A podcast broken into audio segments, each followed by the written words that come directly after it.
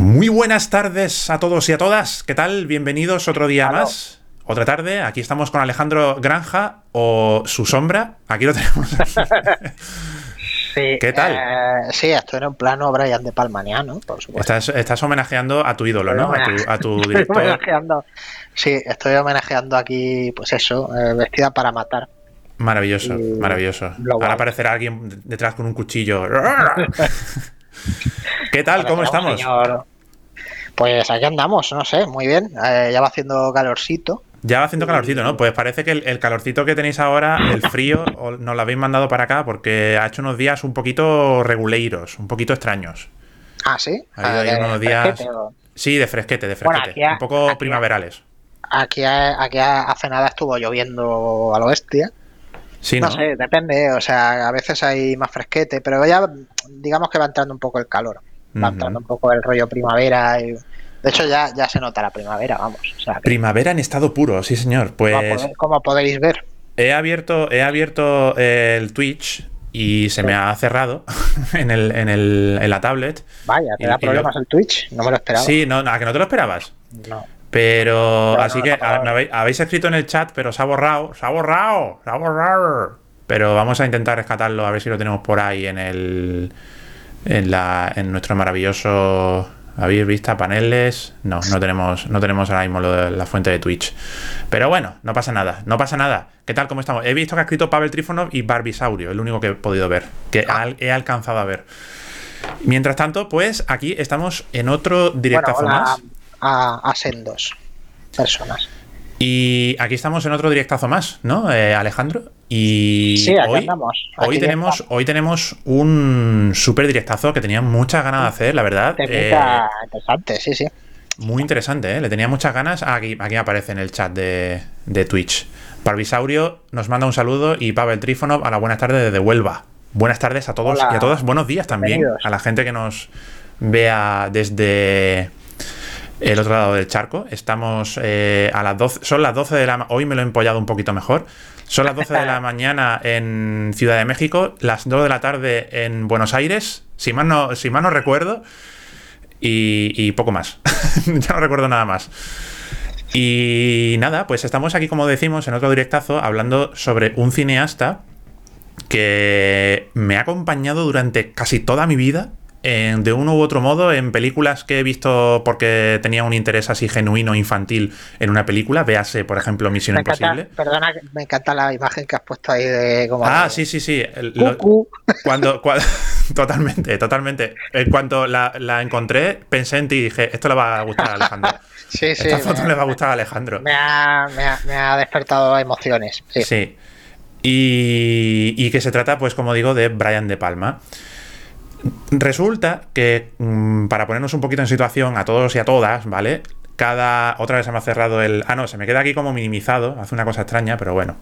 Está Llano tablet. diciendo que aquí estamos. Caloyan, Caloyan. como cada viernes también aquí. Cada mm, quinto viernes del mes, si hay un quinto viernes en el mes, lo que hacemos es un biblioforum cinéfilo, por así decirlo. Eh, no sabemos todavía cómo llamarlo, libros de cine, eh, literatura cinematográfica. Y eh, el último que hicimos fue sobre Ingmar Bergman. Y eh, ahora le ha tocado elegir a Alejandro Granja eh, este libro sobre Brian De Palma, que se llama Brian De Palma por Brian De Palma. Entonces, un poquito por poner un poquito en contexto, tengo aquí mi mini chuletilla que me he escrito, eh, en el que tengo las cositas básicas, un poco de contexto sobre este director de cine, para quien no lo conozca, las dos o tres personas que todavía no lo conozcan, o que no se hayan cruzado, al menos accidentalmente, con sus películas. Se trata de un cineasta estadounidense nacido en New Jersey en 1940, en un 11 de septiembre además de 1940, así que tiene ya la nada desdeñable edad de 80 añitos. Y descubre su pasión por el cine, eh, Brian De Palma, durante sus estudios de física. Él estudia física en la universidad y mientras tanto, pues eh, acude a, pues eso, cineforums, eh, proyecciones de película y ahí fue donde despierta su pasión por el cine. Y además, como curiosidad, una cosa que, que sabemos gracias al libro y también al documental De Palma, que está dirigido por Noam Baumbach, Y, ya- Y- y- y el hermano de Gwyneth Paltrow. Efectivamente, y Jake Paltrow, efectivamente. Eh, Noam Baumbach, el director de cine, eh, Noam Baumbach, ¿vale? que hizo hace poco eh, esta película en Netflix, que he olvidado su nombre. La que hace con Adam Driver y. Ah, esa historia de un matrimonio. Historia de un matrimonio, correcto. Sí. Eh, con Adam Driver y Scarlett Johansson, ¿no? Estoy. ¿Se me está Sí, yendo sí. la olla? No, no, no, sí, sí, sí. Vale, vale, vale. Eh, Has acertado. Y como digo, en este documental pues también explica, y también el libro explica, em, que el personaje de- del nerd que aparece en Vestida para Matar, en la película Vestida para Matar, está inspirado, está inspirado en él mismo. No solo porque era, era, no solo porque era un friki de los ordenadores, de las computadoras, porque además él lo explica que dice que él había ganado incluso premios a nivel regional eh, de cosas relacionadas con las computadoras de por aquel entonces. No solo por eso, sino también porque él espiaba a su padre en un lío de adulterio que tuvo el padre usando las técnicas que vemos en la película. De hecho, en la película eh, explica cómo hace una especie de, mm, de time lapse de, de, personas saliendo de un portal y es exactamente lo que hizo el mismo Brian De Palma, espiando, espiando a su padre. ¿Qué ibas a decir, Alejandro? No, nada, nada. Iba, es, bueno, su padre era médico y eso, se Era- iba a la consulta. Era cirujano también, ¿no? Creo, hacía Era- cositas también. Sí, hacía, hacía, hacía cirugía. de- eh, sí, eh, si no me equivoco, era, era un médico de, de estos eh, cirujanos que están todo el día entre vísceras. Sí, sí, que no es, Mm, que no era cirugía, sí, que no era cirugía, que era cirugía de cuerpo, no, Sí. no era cirugía de ocular ni nada de Mm, esto, sino que eran- sí, sí. Era sacar eh, bazos y cosas así. Y él mismo explica, el mismo De. Palma explica que de ahí viene un poco su- sus filias por lo truculento, por la parte truculenta. Bueno, no sé si de ahí, pero sí, bueno, puede que venga un poco de ahí. Siempre- eh, viene lo, de que ahí- dice, lo que dice mucho es que es que sabe cómo son, digamos, los efectivamente, cadáveres porque, porque estaba todo el tiempo rodeado de cadáveres. Mm, Eh, sí, bueno, el padre, pues eso, se iba ya a, bajaba al- a, su, a su oficina y tal, y ahí pues se veía con la, la querida y tal. mm. Y la, bueno, sí, Brian De Palma. eh, sí, es curioso que hayas empezado con eso, ¿no? Con, con una cosa personal, ¿no? De. Mm. Me llamó mucho la atención eso, sí. Es curio- sí, es una cosa que no, no todo el mundo sabe de Brian De Palma. Brian De Palma suele ser eh, famoso, o, bueno, reconocido por eh, dos cosas que realmente tampoco le tampoco le identifican tanto, que es una es eh, las películas de gángsters que tiene, Mm. que son algunas y son muy muy famosas, algunas de ellas, como Scarface o Los Intocables o, Mm.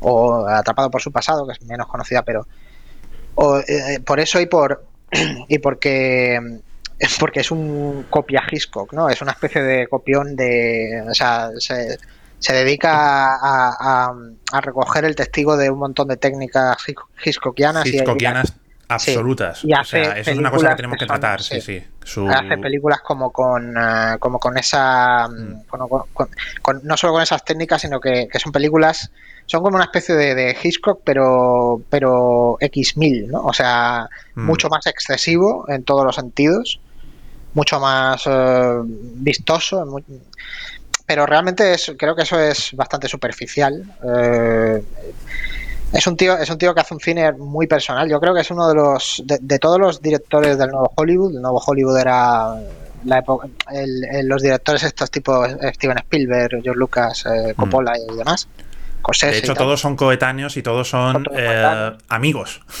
Me son parece, todos colegas sí, son muy colegas me parece un- uno de las mm, de las coincidencias más muy- mágicas e increíbles del, de la Sí, historia del cine. eh, es una cosa que coincide coincide con un cambio de paradigma en Hollywood, o sea, se acaba Mm. el viejo Hollywood y entonces se están buscando una especie de, de relevo generacional Mm, para el cual, o sea, ya, ya las películas de Hollywood clásico no se van a producir, o sea, no no no hay eh, el relevo generacional es, es, es radical. En el- en mil- eh, desde 1969, 68 hay un cambio de paradigma total y, y- y el tipo de, mm, de cineastas que salen en esa época, entre ellos De Palma, eh, están sobre todo muy influenciados por la tendencia política y por la guerra de Vietnam, mm. por las tendencias políticas de, de- en Estados Unidos de la época, el asesinato de Kennedy, Mm, en fin, todo esto, las- la lucha por los derechos raciales, este tipo de todo este tipo de cosas, son gente como muy eh, cultivada y muy muy interesada en, la cultura europea, sobre todo la, la nueva ola francesa de cineastas, de mm. Godard, Truffaut y todo esto que a veces hemos, hablado, incluso hemos comentado el libro aquel, ¿no? De, de que son que es el cine, ¿no? Que es el cine, sí. Um, sí, Brian De Palma de hecho empezó siendo una especie de más que émulo de Hitchcock, eh, tenía como la pretensión de ser una especie de émulo de, o, de Godard americano y de hecho lo decía, que yo quiero ser el Godard americano. Efectivamente. Sí, y, de hecho hace cositas que son pues efectivamente, sí. Eh, homenajes a, Godard. Era uno de sus grandes ídolos. Cuando ves sus primeras películas se, nota mm. muchísimo que está influenciadísimo por, por, Godard. Él y Martin Scorsese. Martin mm. Scorsese también. Correcto ves eh, Who's That Knocking on My Door, que es la primera película que hizo y es una película que es evidente que, hmm. eh, la ha hecho alguien que se ha visto vivir su vida y, le ha flipado y lo está eh, imitando, vamos. Y um, Brian De Palma, eh, de todos los directores de esa generación del nuevo Hollywood, me parece quizá el, el más extraño y el más autoral o personal de todos. Se podría considerar, sí, el más, sí. El más sui generis. Es que, es que es verdad que los demás sí fueron tomando derroteros más. Eh, no mainstream, pero sí de taquillazos, ¿no? Eh, estamos hablando de Spielberg, de George Lucas. Estoy de acuerdo, pero creo que eso es circunstancial, porque claro. De Palma eh, también ha intentado todo el tiempo tener taquillazos, la misma cantidad de taquillazos y, con la misma dimensión que los demás. Lo que pasa es que no ha tenido tanta suerte mm. en ese sentido. Ha tenido suerte varias veces. Ha tenido suerte porque es el director de Misión Imposible, por ejemplo. Sí, sí, sí, claro, claro. La primera Misión Imposible, de, Los Intocables de Leon Ness y de Scarface. Que Scarface, bueno, tampoco es que fuese un super éxito. Sí, pero él me refería sobre todo a, los inicios, en los años 70, eh, del blockbuster mm, con todas las letras de ah, Spielberg, de Lucas. Bueno, claro, es que eso eso es una cosa que, realmente es eh, el feudo de, Spielberg y de Lucas. O sea, ellos son los que mm. ellos son los que de algún modo eh, se considera que en esta década eh, no quiero usar la palabra traicionaron, pero es como que rompieron, digamos, el nuevo Hollywood, mm. haciendo, pues, respectivamente Spielberg Tiburón y, y Lucas la que todos sabemos, que es La Guerra de las Galaxias. Sí, una película de arte y ensayo que no ha visto nadie. Esas dos películas eh, inauguraron lo que luego sería pues lo que vendría a ser la década de los 80, y, la, búsqueda de los de los eh, blockbusters y de los taquillazos, tal y como los entendemos ahora, que son películas que eh, tienen muchísimo valor durante las primeras semanas de, estreno y luego ya pues llega un momento que van se van apagando. Ah, mm. En, los 70 había una, cultura muy diferente del, en cinematográfica como la tenemos ahora. Las películas podían tirarse un año en, eh, siendo proyectadas en ciertos sitios. Era otro tipo de era otro tipo de modelo de negocio. No tiene nada eso perdura, Eso, perdura además hasta, hasta los años 90 largos. Sí, ¿eh? Sí, pero ya es de una manera muy marginal y con películas ya muy... más selectivas, más selectivas, más de películas más selectivas, sí, sí. sí. Eh, mm, ¿Tú crees que a lo mejor podría ser alguien semejante un poquito a su manera a Brian De Palma eh, Coppola? Eh, ¿En qué sentido? En el sentido de ir un poco a su bola. Ah, vale. ¿No? Sí, bueno, pero yo creo que todos van, toda esa generación iba un poco a su bola. O sea, quizá, quizá, bueno, sí, en el sentido que tú dices, quizá, si, entiendo lo que te refieres, mm. eh, te, refieres a que es más... Eh, yo a De Palma y a, Coppola los, veo parejos en el sentido de que son los dos muy contestatarios. Sí, o sea, contestatarios. a, la, contra, ¿no? De, Quizá más que los demás. O sea, Martin Scorsese, pues también ha tenido su punto contestatario, pero... Mm. Eh, se ha plegado mucho mejor y mucho más a, las hmm. cosas del sistema de Hollywood tal y como ha ido evolucionando con el tiempo. Y Coppola y, y De Palma no, para nada. O sea, sí, eh, lo han hecho hasta cierto punto. Hmm. Y a veces han tenido éxito, como ya decía, hmm. pues Misión Imposible y todo esto. Y Coppola, pues tiene pues yo qué sé, tienes la de, eh, ¿cómo se llama esta? La de John Grisham con, con, con Matt Damon. Y esas películas así más comerciales, o Jack, o cosas así, Sí. como que se ha plegado un poco más a, a lo que le pedía el nuevo Hollywood de los 90.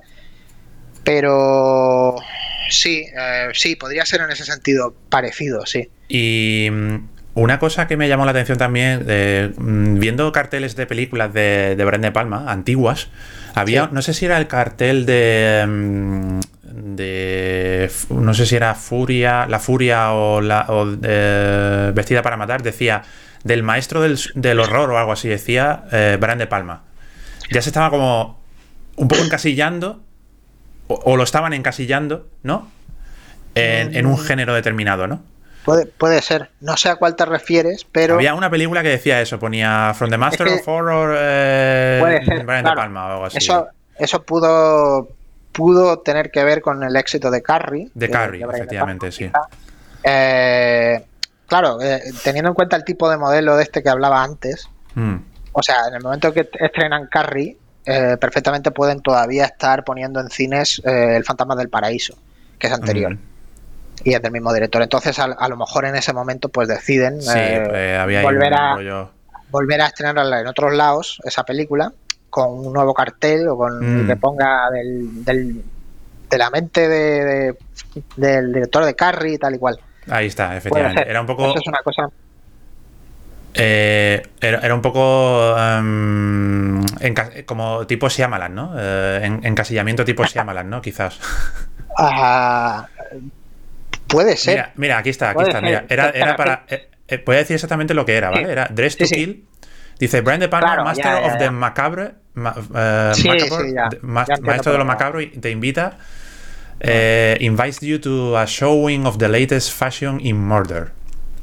¿Vale? O sea, Ajá. te lo está vendiendo ¿Y ya como. esa para, qué, ¿Para qué película es? Para Dress to Kill, para Vestida para Matar. Por to cierto, ahora que lo estoy viendo, el- el- lo- la tipografía que tiene Dress to Kill me recuerda mucho a Stranger Things. O sea, la- el logotipo me recuerda Claro. mucho a, a Stranger Things. Bueno, anyway. Pues básicamente ese era ese apunte que quería hacer que me llamó la atención cuando lo vi. Dije, anda, mira, aquí ya querían también hacer un, un Shyamalan con, con Brian De Palma, seguramente. Bueno, es verdad, sí. Si lo piensas, realmente las primeras películas de De Palma, las que. Bueno, por lo menos las que se vieron, porque tiene Mm, dos o tres películas mucho más marginales, mm. que son las primeras. Eh, las que más se vieron, eh, las que más tuvieron recorrido, eh, eran películas ya de terror, Terror, suspense. ¿no? terror, suspense, Sí. una cosa un poco subgéneris, hermanas, eh, El fantasma del paraíso, que es una Sí. ópera rock, pero de, de terror. También, bueno, ya más tarde Obsesión. Sí, claro, es normal que, que empezasen a que para cuando, cuando se estrenaba Death to Kill, pues Mm. lo, lo promocionasen de esa manera. Claro, De claro, hecho, claro. De hecho, tiene otras películas después de to Kill que son estilo esta, ¿no? De estilo Death to. Kill. Efectivamente. Mm. Y, y fue a partir de la película esta que hace con. Bueno, evidentemente Scarface fue un punto de inflexión en su carrera. Y luego ya él dijo que, que estaba un poco harto de ese tipo de películas. Tuvo también otro fracaso. Um, y fue ya cuando empieza a hacer películas, pues tipo. uh, empieza, pues. eh, hizo la película esta con Danny DeVito, que no recuerdo el nombre que hizo. Wise Guys, sí. Efectivamente. Que fue también un poco fracaso. También. Aunque él dice La que a él, no la- a él le gustó no la- la película. No la he visto esa película. Y luego ya, si mal no recuerdo. eh, Si mal no recuerdo, ya es cuando viene Los Intocables, ¿puede ser? ¿O hubo otra antes? Eh, ahora mismo no recuerdo. estas muy dos películas. Diría, diría que es posterior Los Intocables, sí. Sí, claro. Los Intocables es, es posterior a Es esta. después de Wise Guys. y Pero. eh, eh, ah, sí, le hizo, hizo Scarface en el 83, Wise Guys en el 86 y Los Intocables en el 87, efectivamente. Ujú. Y ahí ya fue cuando mm, pega otro pelotazo. Y una cosa que estábamos comentando, eh, Alejandro y yo anteriormente, antes de este directo, es que al menos en, la en, los, en sus primeros años, hasta la mitad de los 90, incluso, hasta quizá Misión Imposible, Snake Eyes, incluso, era un director mm, con un poder muy fuerte en sus películas, en sus creaciones. Él, de hecho, tenía muchas veces el, el- el final cut de sus películas. El corte final de, la- de las películas las hacía él y el- los productores veían las, eh, el corte final ya en las eh, premieres que hacían de antes de los estrenos. Esto era una esto era una cosa que le pasó a toda esta generación de los Mm. de los 70 del nuevo Hollywood. Sobre todo cuando Eh, tenía una película de cierto éxito, obviamente. Claro. Obviamente, Te claro. daban carta blanca es que, para hacer lo que quisieras. Claro, Dress to Kill, por ejemplo, fue un éxito bastante grande, teniendo en cuenta el tipo de película que es, Mm. y Carrie también. Mm. Entonces, eh, claro, eh, si llega si llega una generación que es como que hace un cine como más, eh, eh, mm, ¿cómo es la palabra? Um, Más personal no o, es esa, o esa la o más palabra, impersonal. No, no, no. Ah, quería decir más eh, polémico, que no me salía la palabra. Ah, sí, como controvertido, más, eh, polémico, Controvertido, sí. Sí. Como co- más controvertido que lo que ah, se habitúa en el Hollywood clásico Mm. y encima les va bien y conectan Sí. con las nuevas generaciones, con, que ese es un poco el, el- el asunto. O sea, el nuevo Hollywood lo que hizo fue hablarle más directamente a la, a la, a la juventud de la época, Absolutamente. a los eh, hippies, post-hippies y, y gente de, Mm. gente moderna, digamos, de los 70. Mm. Y entonces, claro, descubrieron que ahí había un, un mercado de gente que, que iba al cine a ver esas películas Correcto. y que le interesaban esa clase de temas, eh, Mm. Eh, como más, eh, pues, eh, con, con actores que a lo mejor no eran especialmente guapos o especialmente atractivos, no eran un Clark Gable ni nada de eso, sino que a lo Mm. mejor eran Efectivamente. Dustin Hoffman o era o era yo que sé o era Sissy Spacek que tampoco es una, una chica especialmente deslumbrante ni nada eh, Mm. Gente normal que, que, que salía en películas eh, sobre pues eso sobre muchas veces sobre gente normal metida en situaciones Mm. extraordinarias y cosas así que es un poco Carrie Carrie es eh, una chica normal de instituto que tiene poderes y, y digamos que se le va la flapa en un momento de la película y, eh, Bueno, se, y- se- se le va. Le, le- le- le- se le Sí, van. hacen- se- se lo- le- hacen que se le vaya la hacen flapa. que se le vaya la flapa ah, sí Mm. Sí, sí. Es una película también ah, que hoy en día pues no se haría de esa manera. es Sí, muy- efecti- eso es otra cosa, otra cosa muy- que, que tenemos sí. que hablar. Vamos a hablar Sí, sí. primero, bueno, va- vamos a cerrar el tema capítulo, Sí. eh, porque has abierto ahí un tema muy interesante, lo que decías del nuevo Hollywood, que, que son cineastas que en cuanto es tienen eso un es un, éxito... tema, es un tema enorme ese. Es un tema sea, enorme, sí, sí. Son directores es que- que cuando tienen un éxito rotundo, pues tienen, suelen tener carta blanca para hacer lo que quieran. Tiene- Eso es una cosa casi inaudita. Eh, pasa con Spielberg, por ejemplo, cuando hace Tiburón, Sí. que le- luego le dieron carta blanca para hacer en cuanto a esa tercera fase. Y o pasa también, por ejemplo, con Brian De Palma, ahora estoy viendo que fue después de con el hacer... Correcto, efectivamente. Um, después de hacer Dress to Kill, cuando le dan carta blanca para hacer Blowout, Blowout, que ahí ya fue cuando pincha un poco. ¿No, Alejandro? Pincha un poco con, con, Pincha, ¿no? Cuando, eh, con público. Trae muy bien lo de lo de pincha porque va de que re- un, reventón, un reventón en una rueda, de eso va Sí, la película. efectivamente, pincha. jeje. Jeje. Y- Eh, sí, eh, sí, Bueno, sí, un poco así. Es que, es quería- que Brian De Palma también es un caso ba- bastante raro. O sea, es sí, un es un caso que- bastante raro. Para empezar, también es un cineasta, eh, efectivamente, lo que decía el cartelito este, bastante macabro en algunas ocasiones. Sí, es Vale. bastante retorcido a veces, sí. Retorcido a veces, eh, a veces puede ser sanguinoliento, puede ser bastante truculento y no es un cineasta para todos los públicos en muchas películas suyas. Eh, incluso, por ejemplo, pues se atreve a hacer cosas como, por ejemplo, o- ocurre en Los Intocables, que lo cuenta también en el documental de, de Palma, en el que en la película esta, um, eh, Sean Connery, pues es tiroteado de una manera además mm, completamente salvaje. Y, y claro, él no estaba muy conforme con eso porque decía, tío, que soy James Bond, no sé qué, no sé cuánto, y, y en definitiva, pues era un poco extraño Ah, ver sí. algo así. Era Es extraño ver algo así, y además, mucho- además de una manera tan gráfica, ¿no? Tan gráfica mostrándote. Es como que se cabreó porque le pusieron muchos petardos en el cuerpo. Sí, efectivamente, efectivamente.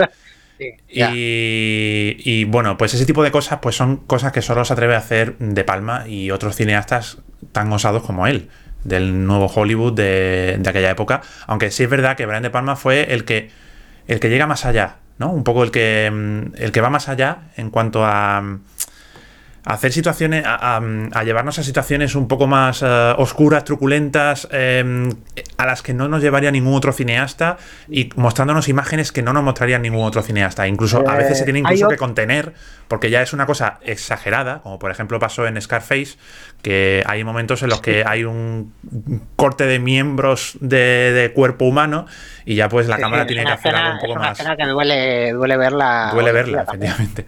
Sí, sí, y pero no deja de ser impactante, ¿no? No, deja de ser impactante un cineasta de este tipo. Único, no es el único de la, de la década esta. Tampoco, no, no, no, pero me refiero a, a, esta ola, a, esta, a este, digamos, a este movimiento, por así decirlo, eh, del New Hollywood. lo que quería decir con eso es que no siendo el, el, único que hace este tipo de cosas, porque también, mm. por ejemplo, se me ocurre William Friedkin y gente así mm. que tienen películas eh, bastante edgy, podemos mm. decir eh, a mí, yo, yo diría que este tío es el más extraño de todos. Es que lo veo muy. Eh, tiene, tiene un. Hace un cine muy raro muchas veces. Y, eh, sí, es verdad. sí, es verdad, es verdad, verdad, un, Poco, un, poco, un poco. Las tramas son. Las tramas son, Ojo, ¿eh? Sí, sí, son. Tiene una película, de hecho, que se llama Racing Kane. en nombre de Kane se llama en España.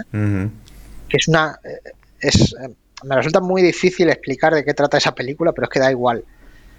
es una película que trata, es un thriller al estilo de, de, de to Kill y de, mm. de to Kill, sí, es así como Hitchcockiano, fetichista y, eh, mm. y tiene una trama de dobles personalidades y de no sé muy bien por, dónde empezar. Es, Una, película muy, muy, muy loca, esa película. Tiene esa osadía que es difícil verla en, otro, en otros directores. Es, al muy menos, difícil, Al menos mm, que se fueran consagrando, ¿no? Directores que se, iban consagrando. Ese es el key de la cuestión, claro. Eh, es un director que, hace esa clase de cosas porque se educó en un modelo de, de Hollywood en el que en el que los directores podían hacer cosas bastante locas y salir airosos y hacer otra cosa también bastante personal y bastante extrema mm. y tener éxito otra vez. Esa clase de, entorno que era el, que habilitaba el nuevo Hollywood. Mm. Eh, y claro, ahora, ahora por eso también nos resulta tan extraño ver ciertas películas de, de Palma o de Coppola también, que son un poco... Eh, son a veces un poco exigentes para la, mayoría del público. O sea, no son tan sencillas de ver como mm. por, ya sea por la violencia o por lo o por, por, el tipo de cosas que trata que pueden ser como desagradables o o no, no hacer muchos amigos digamos mm.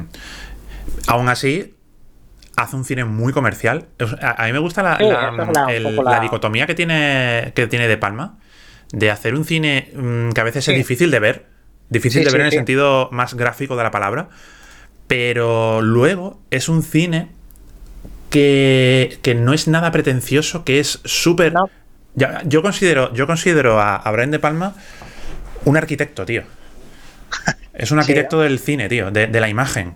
Es, para empezar, es uno de los grandes virtuosos de la cámara. Es uno de los, para mí, eh, de los dos o tres mayores virtuosos que hay de la cámara de cine. junto, Con, junto con Spielberg, con Shyamalan. A ver, estos son mi, un poco mi, mi podio, ¿vale? y, y Brian De Palma, pues construye unas películas que, aunque pueden resultar, tú puedes estar más o menos, te pueden meter más o menos a la trama, pero. O sea, la trama en, en, elementos de la trama, en elementos gráficos eh, visuales de, de, lo que está contando, pero luego son tramas que, son interesantes y que están muy bien construidas. Y que luego, en cuanto a, un nivel audiovisual, están construidas con una precisión extrema. Yo no sé si porque tiene este, esta reminiscencia es un poco de este pasado físico que tiene de, ¿no? Es rollo de la lógica, ¿no? Lógica que A tiene que seguir a B, tiene que seguir a A y sumando los dos dan lugar a otra cosa, ¿no? Pero... Una cosa que para mí, a, a, mí me vuelve, lo que más me vuelve loco de, de Palma es eh, cuando ves una película, una de las películas, una buena película de Brian De Palma, no paras de ver ideas visuales una detrás de otra. O sea, no hay un solo plano. Ayer estaba viendo Blowout, no hay un solo plano en Blowout en el que no haya una idea eh, arriesgada, personal y, eh, osada y, y muy creativa. Y que a la vez sea relevante para la trama y que, y que, sea relevante y que sí, que encaje bien. Y que encaja, tío. Eso eh, sí, eso, eso, eso lo consigue las más de las veces, otras veces diría que es mm. como más esquivo eh, valorar eso, no sabría decir, por ejemplo, ciertas decisiones de otras películas, pero, eh, por ejemplo, en el caso de Blowout, sí, en el caso de Blowout estaba viendo la película alucinado, o sea, que mm. cada, cada segundo de esa película es un eh, es una es una idea es una idea visual distinta eh, muy osada. Sí, sí, muy muy um, y, y, muy y muy eh, difícil de encontrar en ningún otro director sea de su época o de cualquier otra. Sí es un, director con una con un dominio técnico como dices muy grande porque es un mm. tipo que sale sabe muchísimo de, de la pura técnica ¿no? del cine. Mm.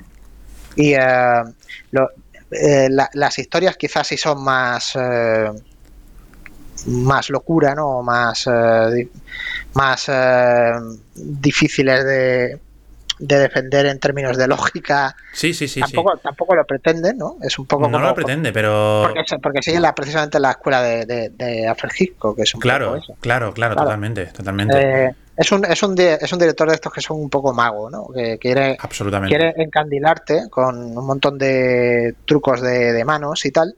Y, eh, y que te maravilles precisamente no, no tanto con con una serie de contenidos, sino con, con, el continente, ¿no? Con lo formal y con... Correcto. Y además, lo, lo dicho, tío, que, tiene una relevancia la historia. Y a mí me pasa, por ejemplo, con, con Vestida para Matar, que tenemos esta secuencia famosa del, del metro, ¿no? Cuando está eh, la chica mirando al, vigilante de seguridad. que tenemos estos planos de la cámara que hace un plano contra plano, en plano secuencia, con la cámara moviéndose lentamente de un punto a otro sí, esta clase de cosas y vuelve, y va y vuelve. Como un método de, generar tensión. Y genera eh, tensión. y, generar tensión estirando el tempo de efectivamente, la película. Efectivamente, Sí, sí. Es una cosa que, hoy en día los directores no hacen, por ejemplo. Sí, yo no veo tío, Es una cosa que se ha perdido. Es una cosa que no, no, se la plantea ningún director hacer y yo creo que no permitirían que se hiciese. Que se hiciese algo así. Los productores no dirían, pero ¿por qué ¿Por qué no cortas qué, el ¿Qué estás haciendo? Sí, sí. ¿Qué, intentas hacer aquí? darle un poco de ritmo a esto, que tal y cual. Y me da pena porque. Y me da pena a mí porque, porque tío, es una cosa que. Si, si, la película no te engancha por, por la trama, llega momentos como ese y algo en ti, como mínimo, te dice. Aquí está pasando algo, ¿sabes? Por ejemplo, la escena de la escena de metro, aunque no hayas, no te hayas metido en la trama, que yo estaba súper metido en la trama, si no te has metido, como mínimo, hay algo que te va a hacer el, cerebro clack, va a decir, mm, ¿qué está pasando aquí? ¿Qué está pasando aquí? ¿Por qué tenemos este plano contra plano en el que de forma tan insistente estamos uh, deteniéndonos en la mirada de, de los dos personajes? Y eso, tío, es, son cosas que consigue Brian De Palma, yo qué sé, en Carrie, por ejemplo, el plano del... Ese plano tan hitchcockiano, por supuesto, que tenemos del cubo con la sangre, en el que oh. tenemos un plano de secuencia también con la cámara subiendo, siguiendo, siguiendo, siguiendo el hilo hasta que llegamos al cubo de un plano, además, súper complicado de hacer. Sí, sí. Y, son cosas, tío, que, mm, es lo que tú dices, son, em, eh, es un envoltorio audiovisual técnico que, te atrapa también. Al menos a mí, como apasionado del cine y persona que le gustan, la, que le sorprendan visualmente, audiovisualmente, pues son cosas que dices tú, ostras, tío, es que esto a lo mejor, si lo hace de otra manera, quizá no hubiera tenido tanta tensión. Quizás se hubiera hecho. Mm, quizá no hubiera tenido tanto impacto. Es que la prueba la tienes. De otra manera. La prueba la tienes en, las, en los ejercicios eh, de, pretendida tensión a la de Palma o, thrillers modernos que mm. tienes ahora, que realmente están todos cortados por el mismo patrón. Parece que los ha rodado el mismo, la misma persona. O incluso los remakes que tiene alguna de sus películas, como Carrie. Mm. Que bueno, que pues eso, yo que sé, creo que la, pero no es una no es una cuestión tampoco creo de que los directores ahora sean malos y antes fueran buenos sino que el sistema de producción es el que es ahora mismo y es ha una cambiado ha, cambiado, ha cambiado, ha cambiado para peor para en todo. O sea no creo que se, se, pueda decir que es mejor en ningún sentido sinceramente lo, o sea lo, lo bueno que se podría decir de esto es que se hace más cine. Se hace mucho cine ahora. Bueno ya sí pero si, si prima la cantidad más, tenemos más elementos, más. ¿No? tenemos más elementos que están ahí haciendo cine. Y, tenemos más elementos y también tenemos, pues eso, las burbujas, ¿no? Sí, y, además una, cosa, una cosa positiva, aquí mm, estoy, quizás estoy abriendo otro melón, pero bueno, no sé si lo queremos despachar en un minuto, lo podemos despachar en un minuto. Para mí una de las cosas buenas que ha traído esta época de las plataformas y que se haga cine, yo que sé, en Netflix, en Filming, en HBO, es que se ha deslocalizado un poco el cine. Sí, sí, sí, sí. No, eso, esas cosas, o sea, cuando digo que, que hay cosas que han ido a peor, me refiero a, en términos de, mirada puesta en claro. esas clase de cosas. Claro. No, en, términos, en términos de producción, creo que es una gran época. Es una gran época, yo creo que es una gran época. Bueno, no, películas, películas además que no se habrían producido para, para, para exhibirse en un cine, se producen ahora para exhibirse en Netflix y en plataformas, que eso, eh, eso es una cosa que... Eh, muchas veces sí, los críticos con Netflix y con ese tipo de plataformas no se plantean que realmente mm. es que esas películas no existirían sino exactamente exactamente. literalmente no existirían. Es verdad también que se, tiene un acceso se, ha abaratado también el acceso a la cámara de cine. Ahora es más fácil rodar cine. Antes era mucho más complicado. Sí con el digital y, con, el digital. Lo que pasa es que sí es verdad que se hace mucho cine se hace muchísimo cine pero Mm, quizá el nivel medio haya bajado. No podamos. Yo lo que creo, yo lo que creo es eh, lo que comentaba, que creo que eh, existe una serie de patrones dentro de Hollywood que se consideran ya inalterables. Es como es como, bueno, no me quiero poner aquí otra vez a hablar en plan a, a, lo, a lo revolucionario ni nada, sino sea, no, no, no me quiero poner en plan a hablar de mm, capitalismo y cosas así, pero eh, no te puedes imaginar otra manera. La, gente ya no se imagina otras maneras de hacer las películas. Absolutamente. Igual que no se imagina otras maneras de, de yo qué sé, de, tener un negocio, ¿no? O de.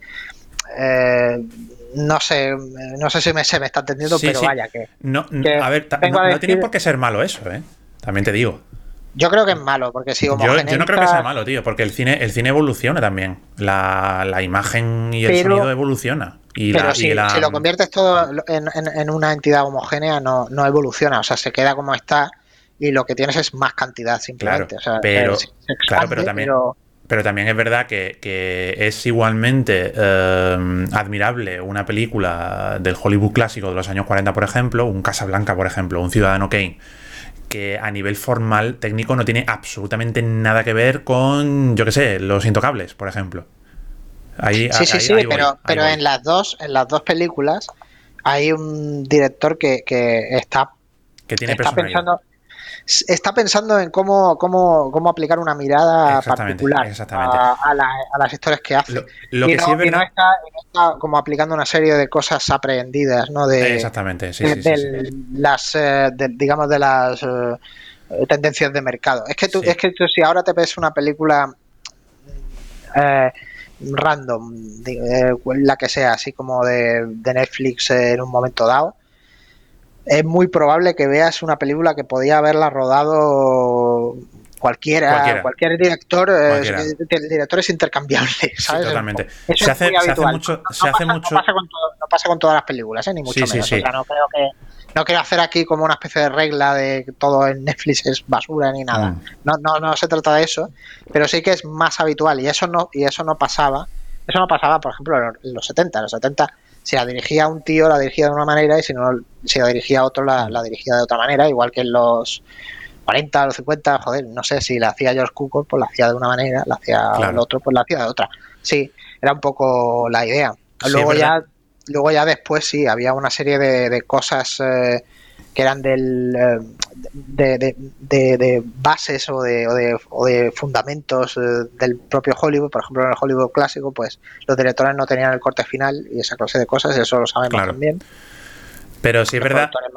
Yo diría que, a ver, mm, sintetizando mucho, sí es verdad que se hace ahora mismo un cine, mucho cine de usar y tirar, mucho cine de consumo rápido, mucho Hay cine una burbuja de eso. McDonald's, la ma- McDonaldización del cine. McDonaldización, la es- es- uberización, la uberización del cine un poco, sí. es, es un hecho innegable. Se hacen muchas películas que son fotocopias de otras, que son viene- cortadas por el mismo patrón. De eso viene lo de las críticas esas que ya hablamos Sí. de Martin Scorsese y de, Claro. de tal y cual.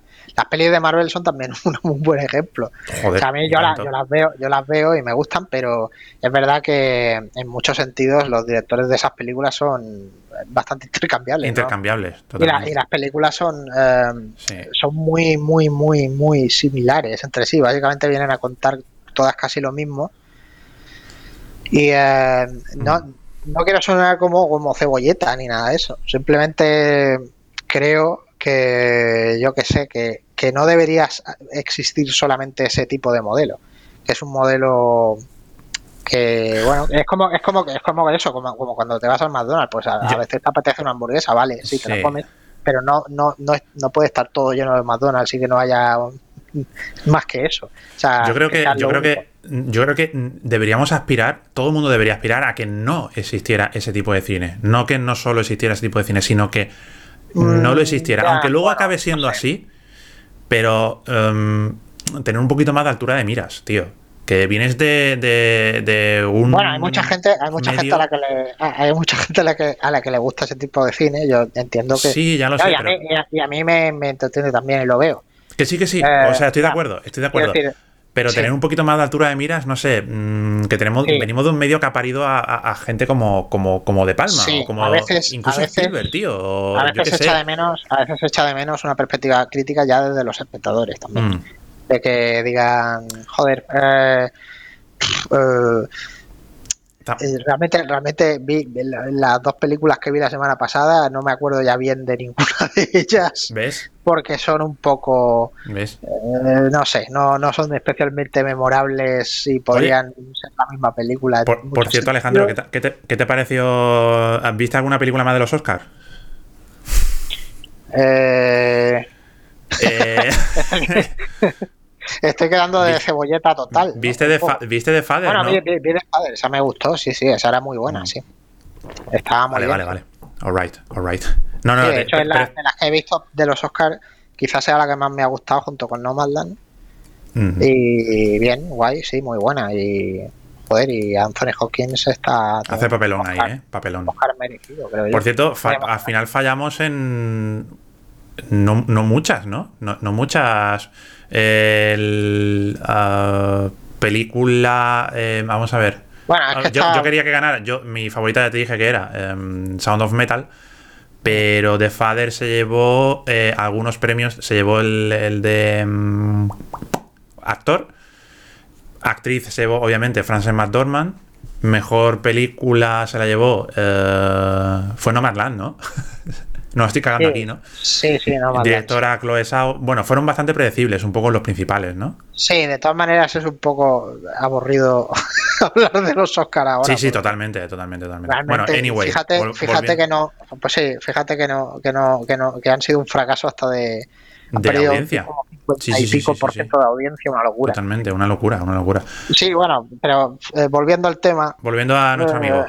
estaba- te- tenía aquí el libro este, pero claro, eh, eh, se puede hablar de muchas cosas del libro y ahora mismo no sé muy bien por dónde podemos tirar. Mm. Eh, porque realmente es que es, es muy es- da, da para mucha mucho comentar, realmente, o Mm. sea, ya solo con lo Hay de muchísimo. lo de la relación que tiene con los del nuevo Hollywood y, y lo contestatario que es el propio tío en sí, Sí. De Palma. Hay muchísimo donde rascar ahí con Brian De Palma, pero mm, te hago una pregunta, Alejandro. ¿Por qué crees tú que él está tan obsesionado con, con Hitchcock? Eh, bueno, Él pues reivindica sé, mucho porque- Hitchcock, ¿no? O sea, en su cine, Sí. obviamente, es Hitchcockiano, es una actualización de Hitchcock absoluta, continuamente. Sí, Sí, sí. sí. Hombre, yo creo que, a ver, es que Hitchcock, el- Hitchcock hizo una cosa que no han hecho muchos directores, que es que como que eh, abrió una especie de lata de gusanos.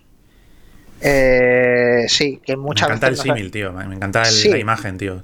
Sí, Lo evocador una- que es una lata, una- una lata de gusanos, tío. ya haces pop y ya no hay stop. Pop. Entonces, eh, Pero, yo sí me lo hubo- imagino. Ah, ah, yo- ah, era, era esto de. psh, ¿Estos que salen así o qué? Eh, no, es una expresión, pero no sé muy bien a qué se refiere lo de la lata de gusano. Yo me, yo imaginaba una- una lata que tú abres y empiezan a salir gusanos. Una imagen muy buñuel, Sí, tío, muy Sí, sí, es que esa es la imagen que te tiene que venir, pero es que la expresión vale, es así, por, por alguna razón, no sé muy bien.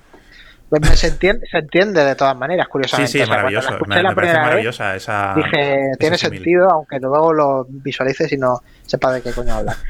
Eh, sí, la, la lata de gusanos, sí, que habría como una lata de gusanos que, que parecía que, era como hacer pop y ya no es stop, pero realmente sí que hubo un poco de stop. No, no ha habido eh, como tantos émulos de Hitchcock, o por lo menos no ha habido tantos destacables o tantos buenos. Ha habido, ha habido muchos directores que han aplicado todas las técnicas que, cre- que creó, ¿no? Mm, Eh, de hecho, diría que todos, todos Sí. en mayor o menor medida, los que son medio buenos, no, no Perico de los Palates y tal, pero sí, incluso, incluso Perico de los Palatos también, aunque no se dé cuenta. Eh, ha metido cosas que ya había hecho Hitchcock antes. mm. Eh, pero, pero digamos, digamos que seguir la senda de, de, de Hitchcock en sí, eh, con el tipo de suspensa que, que quería crear con las películas, hay, hay menos gente y Brian De Palma sí que es el que lo ha llevado más lejos quizá de todo de todos los que conozco directores y seguro Mm. es, un- es el que más Dice en la Wikipedia en inglés, dice filmmakers influenced, influenced by De Palma. eh, los cineastas in- influenciados por De Palma incluyen Terrence Malick, ah influenciado por De Palma bueno Terrence Sí. Malick, yo Terrence. Malick, Quentin Tarantino, sí ese es seguro claro Ese eh, obviamente Ronnie Yu, Don Mancini. Ah, Ronnie Yu, no- yo no ubico a Ronnie Yu. Ronnie Yu es el tío de si no me equivoco es el tío de Transporter Freddy vs. Jason, vale, vale, vale. Ok, Freddy también, contra sí. Jason, sí. Don Mancini Ah, sí, y, claro. eh, sí, y, eh, y Nacho Vigalondo. Lo pone aquí. Bueno, bueno, claro, Nacho Vigalondo tiene una película absolutamente de palmaniana que es Open Windows. Open Windows. Sí, es, sí. eh, es de manera muy obvia un, un homenaje tanto a Hitchcock como a De Palma directamente Y- muy claro. y, es- y estoy leyendo aquí también que dice que Quentin Tarantino eh, dijo que Blowout es una de sus es películas de favoritas y que después de haber visto Scarface, he knew, leo textualmente, he knew how to make his own film. Es decir, sabía cómo hacer su primera, su propia película. Entiendo. Bueno, yo que sé, Tarantino dice muchas chorradas también. sí, así que yo, yo Tarantino- lo quiero entender Tarantino como que dijo, ostras, tío, ya está, voy a hacer aquí la peli, ¿sabes? Digo yo. Tar- Lo entiendo así. Tarantino ya, ya sabemos todos que es un tío que, que ha reivindicado a muchas películas y a muchos cineastas que a lo mejor se pasaban por alto, quizá. Mm. Eh, y es un enorme, enorme, enorme valedor de Brian De Palma. Sí. Es Mm. un tío que, que ha reivindicado 20.000 millones de veces a Brian De Palma, es amigo de Brian De Palma y, Mm. Y lo- y le, de hecho se ha referido a él como el mejor del- de la generación de los 70, para su gusto. Mm. Eh, yo qué sé, sí, de hecho ha utilizado bandas sonoras de, de películas de Brian De Palma, de Pino Donaggio y de Ennio Morricone en películas suyas y cosas así que él hace. De, Morricone que, que- que trabaja con él en haciendo trabajos absolutamente memorables como en Los Intocables. bueno, ha hecho, ha hecho menos películas de las que a veces. Morricone, ¿eh? Sí, Morricone, normalmente Brian De Palma trabaja con Pino Donaggio, Sí, que es un. es- en realidad es un, es, un, es un icono de la canción italiana. sí, y es un compositor también muy rollo Morricone también, ¿eh? Eh, tiene un... A ver, todos tienen ahí mucho, muchas Es que raíces en Morricone, común. a ver, Morricone, joder, Morricone lo que le pasa, Morricone es que es un todoterreno, Morricone hacía de Sí, todo. totalmente. Entonces lo puedes comparar con cualquiera porque Sí, sí, sí, sí. sí. Eh, Pino Danagio es como una especie de primo muy, muy lejano, raro de de, de, de- de- de este, de Bernard Herrmann, Mm. pero tampoco. No sé, no sé muy bien definirlo. Es un tío también un poco rarete. Sí, de hecho... um, tonadas que hace. De hecho, él buscaba, ¿no? Él buscaba también un poco esa, ese tipo, ese rollo eh, Bernard Herrmann. En- Sí, era como un sustituto. Pretendía buscar un sustituto de Bernard Herrmann Sí, porque Bernard. Herrmann se, mu- se murió. Entonces se se murió, murió, efectivamente. habiendo hecho eh, sus últimas dos bandas sonoras, pues Taxi Driver y eh, Obsesión de Brian De Mm. Palma. Entonces, claro. Si no recuerdo mal, puede ser que Morricone hiciera dos bandas sonoras solo con Cre- creo que, creo que algo así. Yo sé que hizo Misión a Marte y que hizo Los Ah, es Intocables. verdad, Misión a Marte, es verdad, verdad, sí, sí, sí, Sí. sí, correcto, es verdad, verdad. No recuerdo ahora verdad, mismo verdad, si alguna otra más. Hizo tres, hizo, o sea, entonces hizo tres, Misión a Marte, em, a Casualties of War, el, el Ah, es- Corazones de Hierro. Ah, pues no Buenísima la banda sonora. Y Los Intocables, que es una banda Sí. sonora mítica ya del- de la sí. historia del cine. Que ¿Quién no tuvo conoce? nominación y todo eso, sí. Sí, sí, sí. Y mm, madre mía, pues eh, no está mal, no está mal, no está mal. Y sí es verdad que eh, eh, hace un cine, es un cine eh, eclético, sobre todo cuando mm, empieza a pegar volantazos en el sentido de, de- no, no de estilo, sino de géneros. Es que Eh, Brian De Palma, aunque, aunque sea todo lo rarito que podamos decir, es un tío que siempre ha aspirado a hacer películas, como, como decías antes, eh, películas comerciales y que viesen la mayor gente posible, sí, el mayor número de gente posible, Efectivamente. eh, accesibles y, y ha intentado pues tocar todos los palos y cambiar de género constantemente. Le- Mm. Y en ese sentido se parece mucho pues a Spielberg y a Scorsese que Sí. han hecho lo mismo. Scorsese, Sí, sí, Scorsese es otro que, que se le relacionan con películas de, de italoamericanos y de, Italo- y de americano, mafiosos, gángsters, porque las, mafiosos, las que tiene las que tiene quizá más famosas o de las más famosas son así sí, pero joder eh, Martin. Scorsese realmente es un director que ha hecho no sé yo no lo ubico en un género para nada en Ya, absoluto o sea, ya es imposible hecho- de ubicar en un género. ha hecho hasta de- películas infantiles tiene Claro, Hugo claro. tiene, Tiene no Hugo, efectivamente. Y luego te hace, luego te hace el lobo, el lobo de Wall Street, luego te hace Shutter Island. te hace Sí, yo es- que sé Kundun te hace te hace Kundun, Taxi Driver que efectivamente, tiene que ver Taxi Driver, que- que tiene Taxi. Driver que tiene que ver Toro Salvaje con, con uno de los nuestros Sí, no, sí, sí, sí, sí. no es la misma cosa aunque yo que sé lo único que pueden tener que ver es, es que hay personajes italoamericanos y punto porque Mm. él es italoamericano y conoce ese, ese digamos que ese, Sí. ese universo pero Sí, ya sí, está y Brian de Palma por lo mismo pues eh, que tiene que ver eh, atrapado con su pasado que son mafiosos cubanos con, con los intocables ah es que son mafiosos bueno pero no Bueno, y- Misión- yo qué sé, eh, Scarface. Scarface con Misión a Marte. O algo así. Ya, ya, o esa- Misión eso ya- Imposible. eso ya es una cosa que no que ya sí que es bastante más evidente que no tiene mucho que ver Pero eso está guay, tío, que cultivan Claro. diferentes géneros y no se encasillan y están ahí buscando. Sí, pero luego, luego mucha gente los encasilla precisamente por eso. Sí, sí, sí, sí, sí. los- se, se les, en- se les mete un poco ahí en, la, en esa clasificación. Mm, Eh, yo creo que De Palma, sobre todo, es un tío que, que si tiene si tiene una especie de estilo es, eh, es por la mirada. eh, no la mirada, por- el, el- es el tipo de muy reconocible. Es, Es un cineasta muy reconocible a nivel visual, mm, de cámara, movimientos de cámara. Te digo, mm, uno de los grandes virtuosos de la cámara, y sin, vamos, sin ninguna duda, es Brian De Palma, si no el mejor.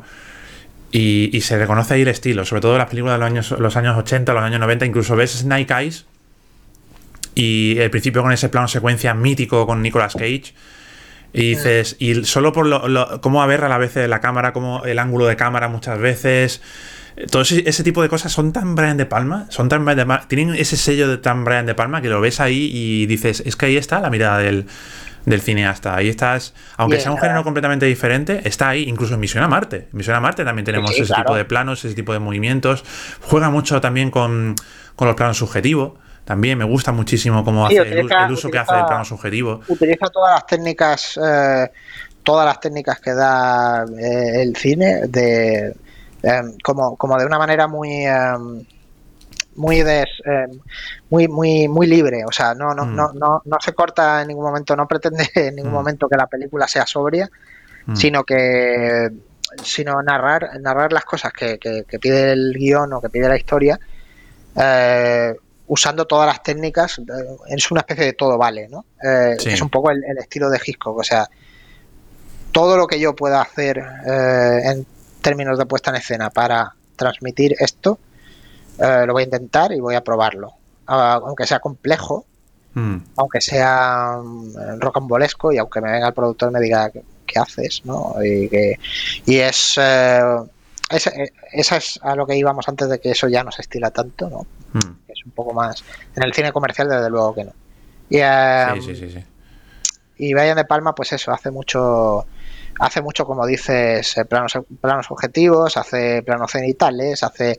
Es un tío que, que también se le, se le encasilla mucho como director efectista, pero de nuevo es una cosa que también le achacaban a Hitchcock. Que Sí, que- y Hitchcock correcto. me parece a mí el director menos efectista del mundo. O sea, realmente no, Era, más, efectista, en qué sentido? ¿En qué sentido? De, de... Efectista, de que, de que, pues eso, ves eh, planos muy eh, llamativos, simplemente.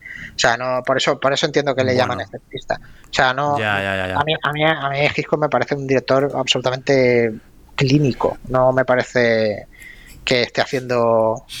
Me parece muy, muy frío en la puesta en escena muchas veces muy frío, pero. De hecho, de hecho a, veces, a veces más de la cuenta. Eso es una distinción que se le hacía mucho también con Luis Buñuel.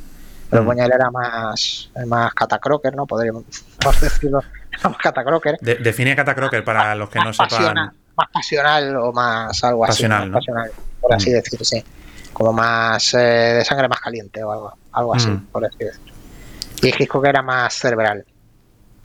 Era más cerebral, pero, pero era un cine que, incluso podría, podía provocar un impacto emocional. O sea, claro, sí, sí, sí. Pero precisamente por eso le encasillaban como, como artista, como que pretendía a toda costa generar una emoción como muy visceral. Sí, sí, sí, Yo creo que no, era, que no era que no era eso, o sea, yo no yo no entiendo el efectismo de esa manera, o sea. Ya, ya, ya.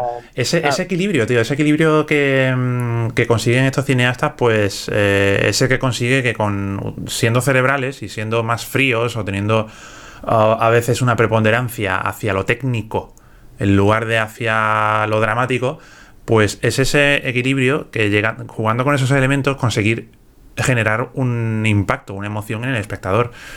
Y, y Brian De Palma, por ejemplo, lo consigue, yo que sé, ayer, por ejemplo, eh, viendo eh, Corazones de Hierro, Mm, por virtuoso que podamos ver eh, a Brian De Palma tras la cámara, o por efectista que pueda ser, o por em, frío que pueda, hacer, pueda ser, o lo cerebral que pueda ser, mm, a mí me genera un impacto súper bestia la película.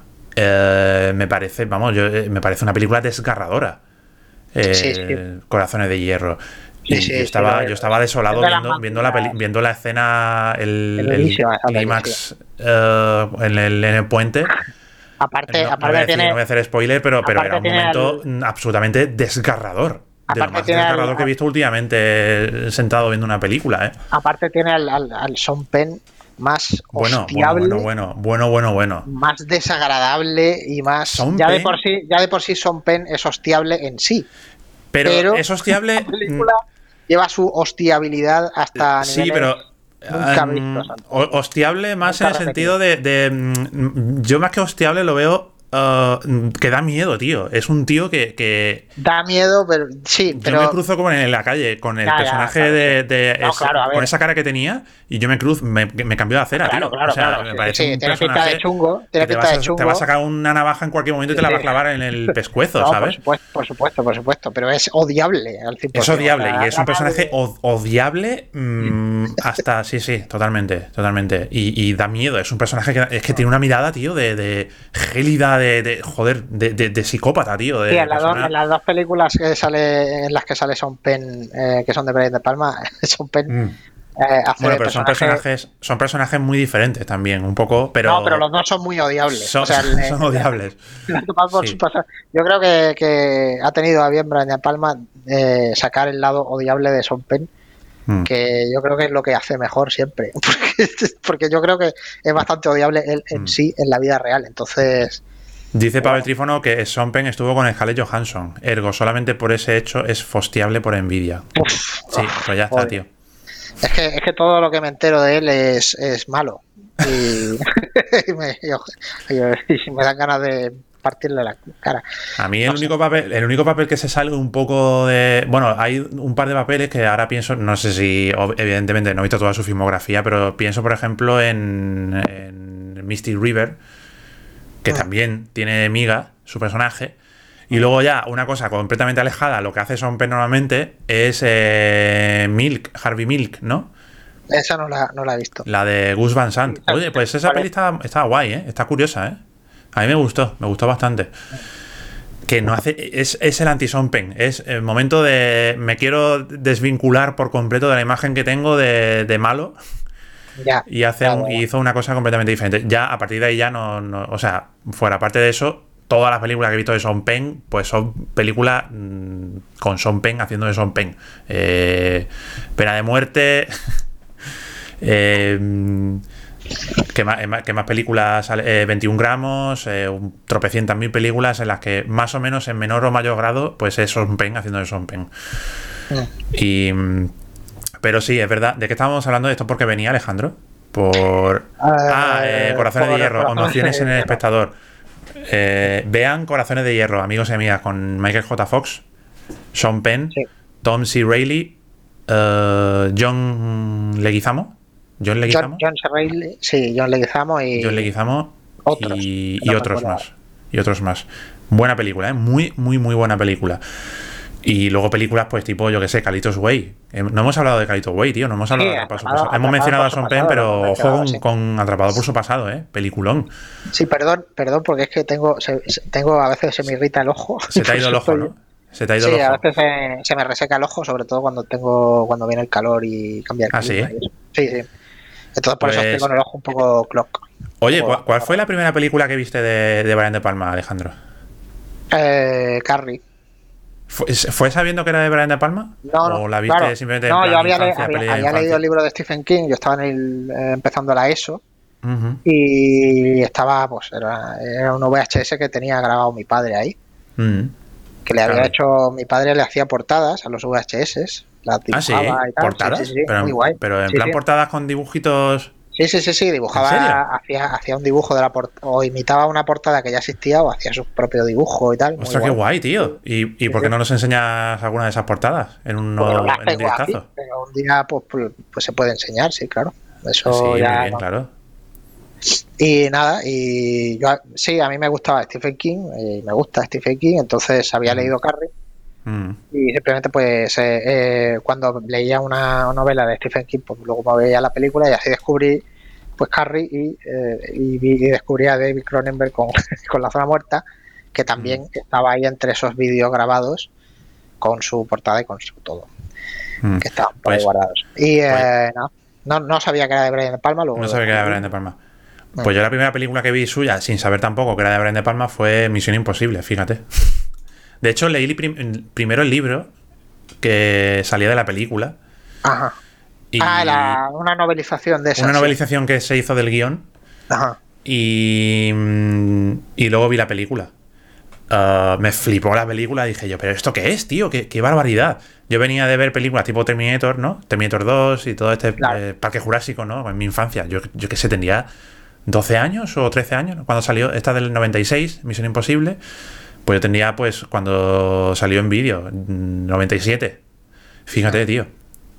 Y, Claro. y me flipó, tío. Y, y en serio, me hizo algo dentro clac, tío. De ostras, tío. Esto mola mucho, ¿eh? El cine mola mucho, tío. Y Sí, me despertó, me despertó muchas cosas en mí de. De saber indagar, me puse a indagar. Brian De Palma, ¿quién es este tío? Ya me, ponía a mirar. tenía un libro de cine que se llamaba las. las mm, ¿Cómo era? Las mejores. Las mil mejores películas de la historia o algo así. Y ya me ponía a investigar eh, después de haber visto la de Misión Imposible, estaba Misión Imposible, de Brian De Palma. ¿Qué película más ha hecho Brian De Palma? Esta, esta y esta, interesante. Y ya fue cuando empiezo a descubrir, pues, eh, Atrapado por... em, de hecho, creo que la segunda suya que vi fue Atrapado por su pasado, creo. Y ya a partir de ahí fue, pues, vino, pues, todas. eh, Misión a Marte, eh, bueno, todas no. Scarface, las más famosas, sobre todo. Scarface, Los Yo creo que me Intocables. pasó eso más con, con Los Intocables, porque Los Intocables era una también que echaba mucho por la tele.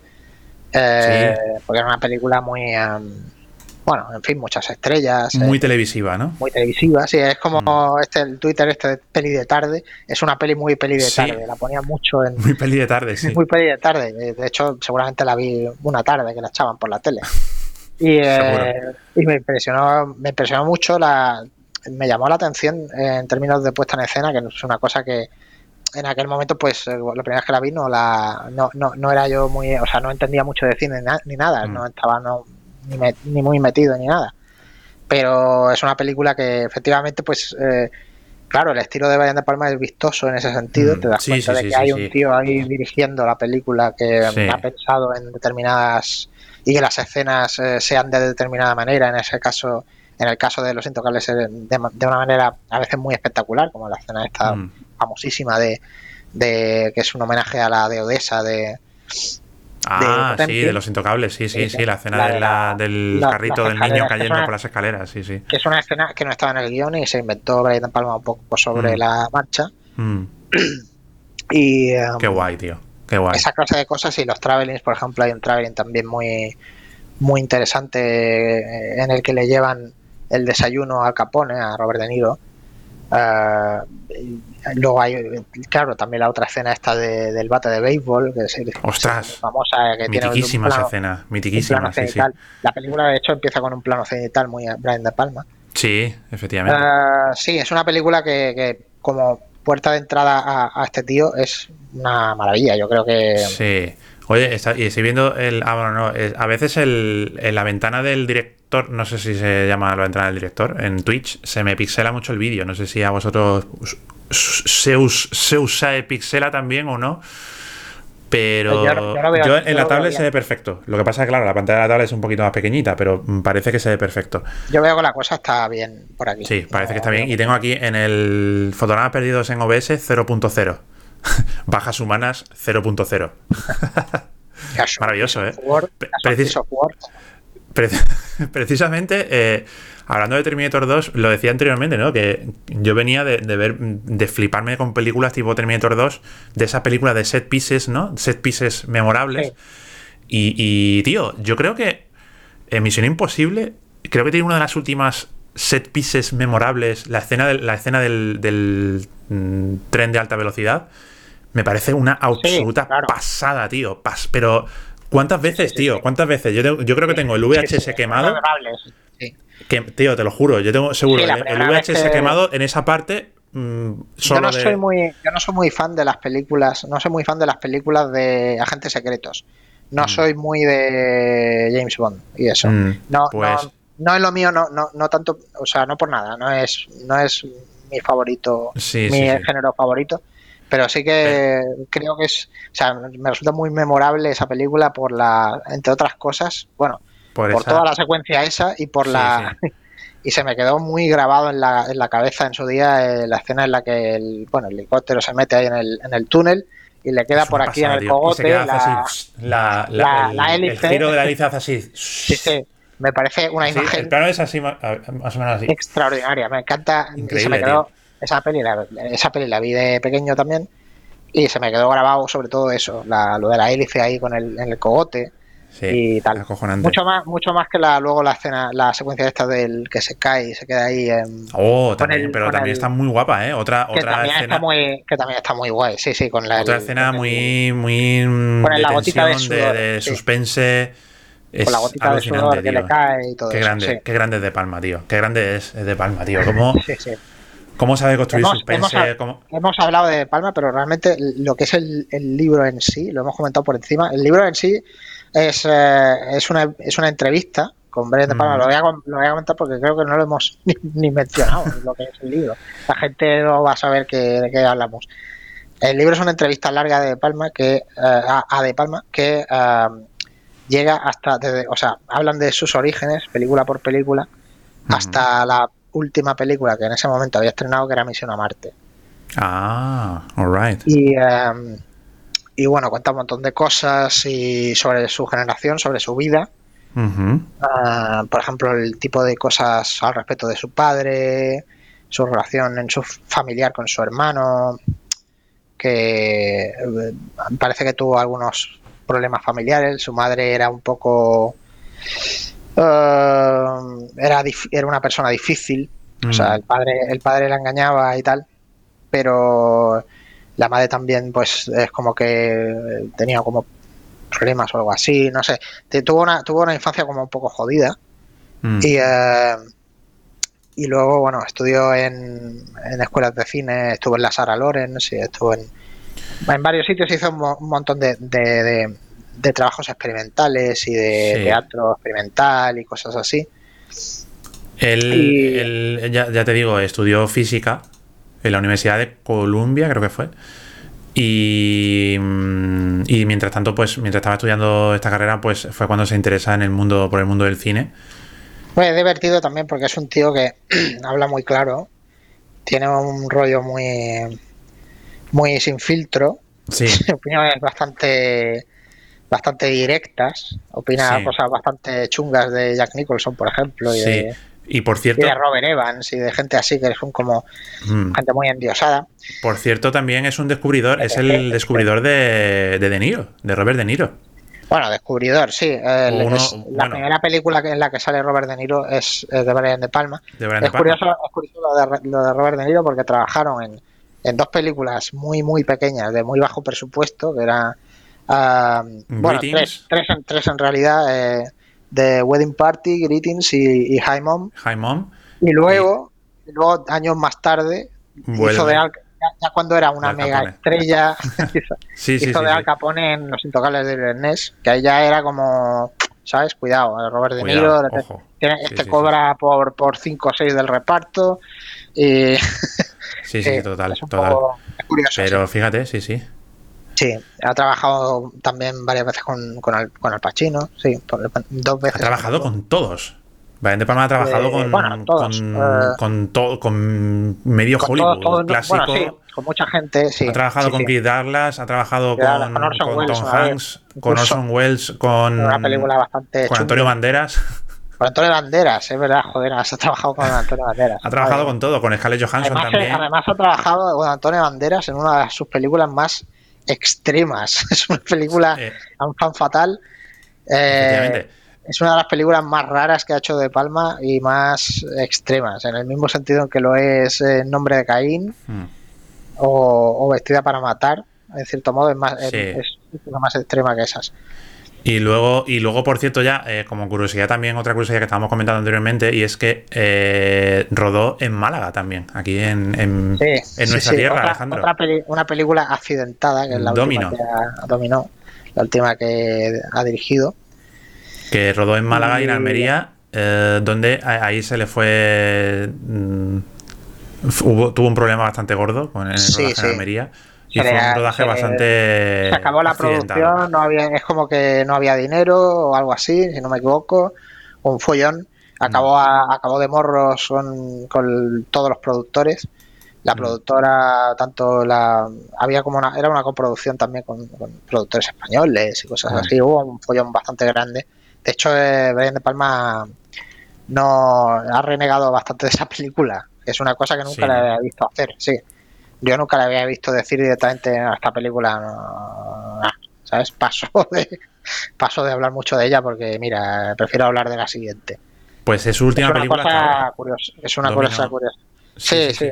Su Ahora última película de proyectos. 2019 y ahora tiene dos películas. To Be Announced, pone aquí, Sweet Vengeance. Sí, tiene y un, Catch tiene, and un, tiene un proyecto curioso porque tiene un proyecto sobre Harvey Weinstein. Bueno, inspirado Oh. en Harvey Weinstein sobre sí, sobre una especie de depredador sexual del mundo del cine y tal, que es eh, la historia de Mm. Harvey Weinstein.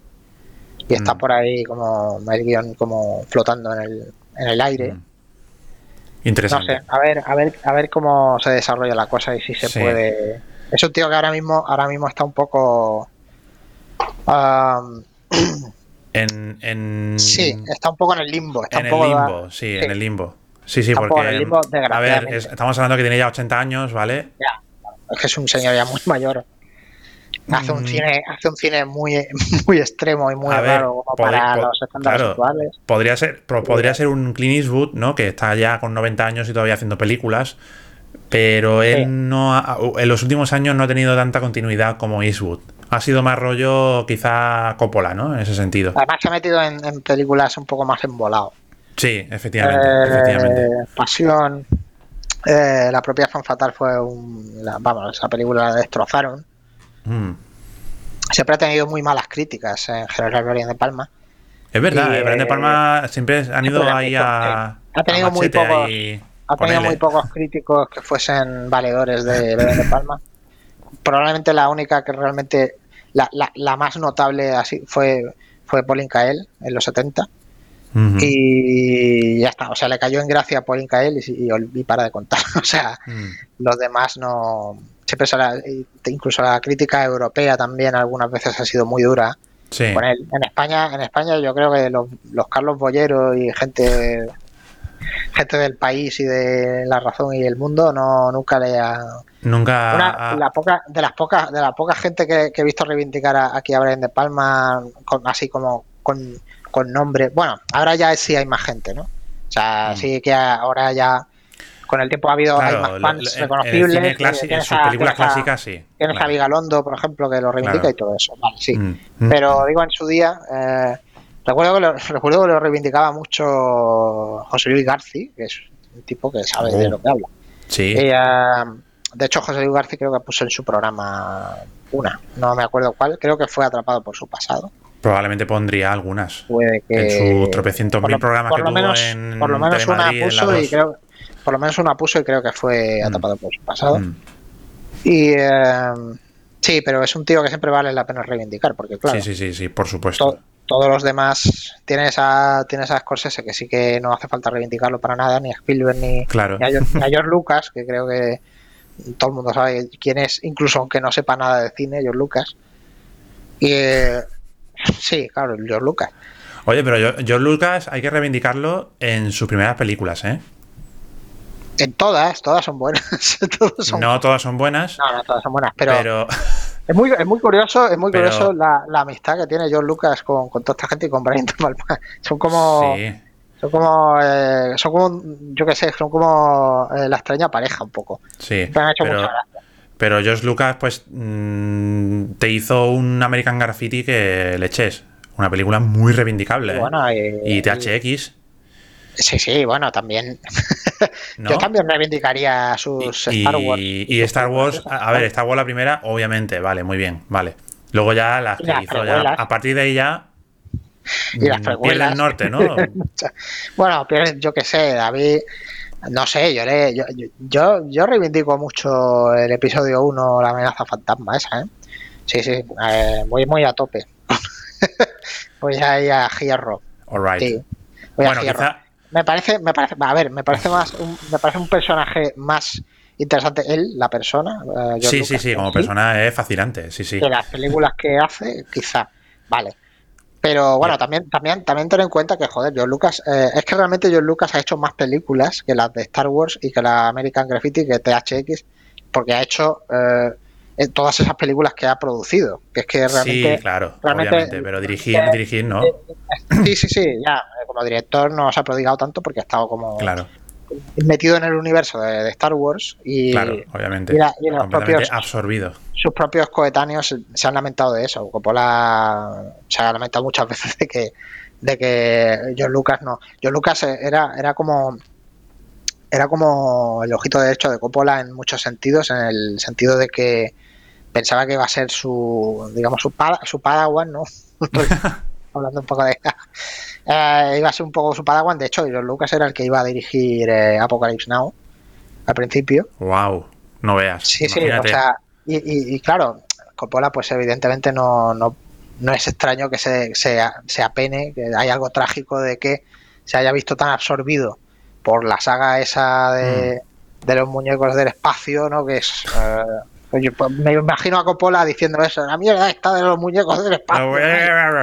Sí, ya, es eh, natural que piense lo que podía haber sido y tal y cual. Siempre hay Sí. mucho rollo con eso. Pero George Lucas, de todas maneras, siempre ha- es muy interesante porque eh, No. quizá, quizá las películas dirigidas eh, te pueden no interesar, pero, pero su icono es, es, es muy, muy relevante. Es muy relevante, por supuesto, Sobre todo porque, cine, por sobre todo porque todos, todos sus colegas han ido a- a- al rancho Skywalker a montar la película Mm, y a meter los efectos especiales. Han escuchado Sí. las eh, la- los consejos de, de, de John Lucas mil millones de veces. Bueno, John Lucas, Claro. bueno, espérate, ojo, ojo. Eh, Brian De Palma, por ejemplo, por decirte una. Brian De Palma le llevó Misión Imposible al, al rancho a que la viera. Y, una, y, y John Lucas le, le- lo primero que le dijo es eh, ¿dónde está la, la escena esta del briefing? del cuando explican la misión. Esto, esto salía en el serial y no lo tienes puesto en la película y la metió Brian De Palma por, porque se lo dijo John Lucas. All right. Porque John Ah, Lucas es el, es el nerd ¿no? de, que veía la serie y Claro. le puede decir, y le puede decir, oye, que te falta esto. ¿Dónde Otra, me falta meter el, el ¿Dónde está briefing. ¿no? esta cosa del, de cuando explican la misión? Que es una cosa súper típica de la serie. Claro, claro. Y de, de me, me- me pregunto un poco, ya cerrando el tema de George Lucas, si me pregunto si ese tío nunca se ha planteado volver a hacer una película. No, sí, claro. No tiene nada que perder, ¿vale? En plan, me gasto plante- 20 se lo millones, que eso para mí es, es eh, se, calderilla. lo planteó, se lo planteó cuando hizo eh, eh, Star Wars Episodio 1, la, la amenaza fantasma. No, digo ahora. Imagina- no, no. Cuando Ya, digo hacer una película me refiero, voy a hacer una película, creo- un drama, tío. Voy a hacer un drama social. Voy a hacer Ya. Nomadland, tío. Ya lo sé, ya, ya. Sí, sí, lo sé, lo sé. ¿Sabes? Pero yo creo, yo creo que, no sé, yo creo que mm, hay un punto que, que rompes un poco en ese sentido, quizá, no sé. Es que, es que, es, un- es que, es, es que, eh, es difícil imaginar el tipo de mega éxito y de, y de absorción que tiene algo Que como tiene, Star que Wars. tiene Es algo que es- como, es que es- como Star Wars. es delirante, o sea, tiene que ser, tiene que ser paranoico a niveles extremos y aparte también tuvo que acabar muy quemado, porque Seguro. porque porque porque la trilogía de las precuelas eh, joder, tuvo que ser cons- un consumo absoluto de, de- de poder vital. O sea, sí, de energía, de tiempo, energía. de dinero. Sí, y sí, encima, encima luego también, pues eso, eh, en su momento cuando se estrenaron, tuvo mejores críticas de lo que ahora nos recordamos, pero también fueron películas que fueron devastadas y despedazadas. O sea, Fueron despedazadas y el episodio. Yo recuerdo sobre todo el episodio 2. mm, Sí, sí, fue f- puesta a caer de un burro, fusilada. eh, vamos, en el- cuando se estrenaron, curiosamente. cuando se estrenó, ¿eh? eh, Yo le recuerdo no, no, críticas demoledoras. Eh, había, había críticas de- demoledoras cuando se estrenó, pero también había como voces discordantes y tal. Pero luego hubo como una homo- se homogeneizó un poco la cosa y era como Mm. esta película es una puta mierda y no, no vale la pena ni para envolver el pescado. Sí. Y claro, eh, o sea, yo, yo Lucas eh, muy interesante todo lo que él representa, pero ese tiene como ese rollo así como trágico. Sí, Sí, o sea, quizá se me está, Sí. pienso que, que tiene una tiene una cláusula, te imaginas que tiene algún tipo de cláusula de mm, George Lucas no puede hacer nada porque como está ya tan eh, emparejado ya su imagen a, a Star Wars, cualquier cosa, otra cosa que haga puede hacer desviar un poco la atención de Star Wars, ¿no? O puede manchar un poco la imagen Una de, Star Wars, una de las cláusulas que salen en uno de los contratos estos eh, tipo Fausto que, te- que salen en el Fantasma del Paraíso. Que es Sí, ¿no? eh, como que no puede no puede morir porque está, está obligado a hacer música, Ah, maravilloso, a hacer la misma música para No, no puedes morir, prohibido morir. prohibido morir, no puedes ni suicidarte porque estás obligado ahí a, a componer tu, tu opus magna de Star Wars. Sí, eh, bueno, ahora ser. ya, ahora ya se supone que, que sí eh, llegó a una liberación al vender los derechos. vender los derechos. Es como que ya, uff, ¿sabes? Pero tío, no, yo, yo y aún no así, sé, tío, y aún así hacer. ha vuelto otra vez y, y se ha estado metiendo en, en, el, en, en el tema creativo muchas veces. Es que yo creo Sí. que ya es un. Es, una, es, es, es es la- el amor de su vida. O sea, realmente, claro, es que eso, joder. ¿Sí? ¿Tú crees? Es ¿Y que ya, vida, y que ya no, quiere, vida, no, quiere, no quiere poner los cuernos con otra cosa? Yo creo que es que está tan metido. Es su vida ya, eso. eh, ha hecho su vida en torno a eso. Eso le ha construido. Le ha construido el mundo en el que vive. O sea, está rodeado de Star Wars. O sea, él vive Sí. en Star Wars ya. Pero tío, un tío que tiene ya, eh, que ya tiene ya, que tiene, que edad tiene George Lucas. Este tío puede estar ya por los, tiene 76 años. 76 años. Yo lo imaginaba más viejo, ¿eh? Pero tío que se- 76, Es que siempre ha sido bien joven. ha sido bien joven, Ha sido- 70 y- 76 vegetado. años, ¿vale?